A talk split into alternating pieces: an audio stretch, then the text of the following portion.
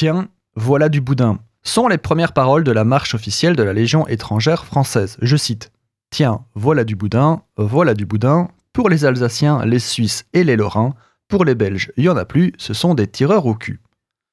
Ils ont bon sentir le sable chaud, ça reste pas très sympa. Tout le monde veut son boudin. L'insulte raciste en plus, il y en a qui ont été cancel pour moins que ça.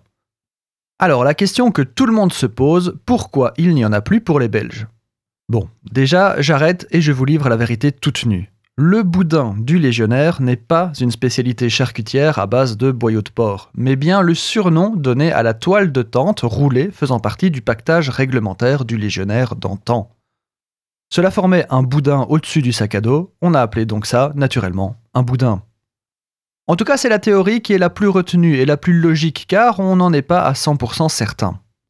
En parlant de théorie retenue, il n'y a pas moins de trois explications sur le fait que les Belges n'en ont pas de boudin.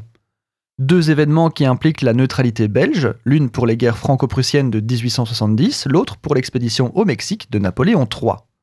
Et enfin, une troisième théorie, sans doute la plus logique, mais qui n'est pas la plus traditionnellement retenue, qui est une question de recrutement.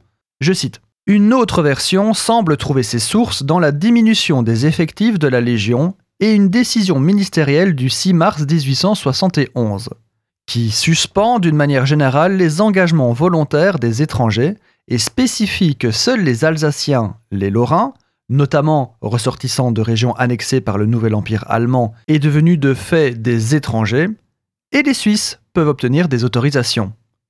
Voilà pourquoi les Alsaciens, les Suisses et les Lorrains en auraient, mais pas les Belges. Mais difficile de trouver la bonne explication. Ou alors est-ce un mélange des trois? Allez savoir.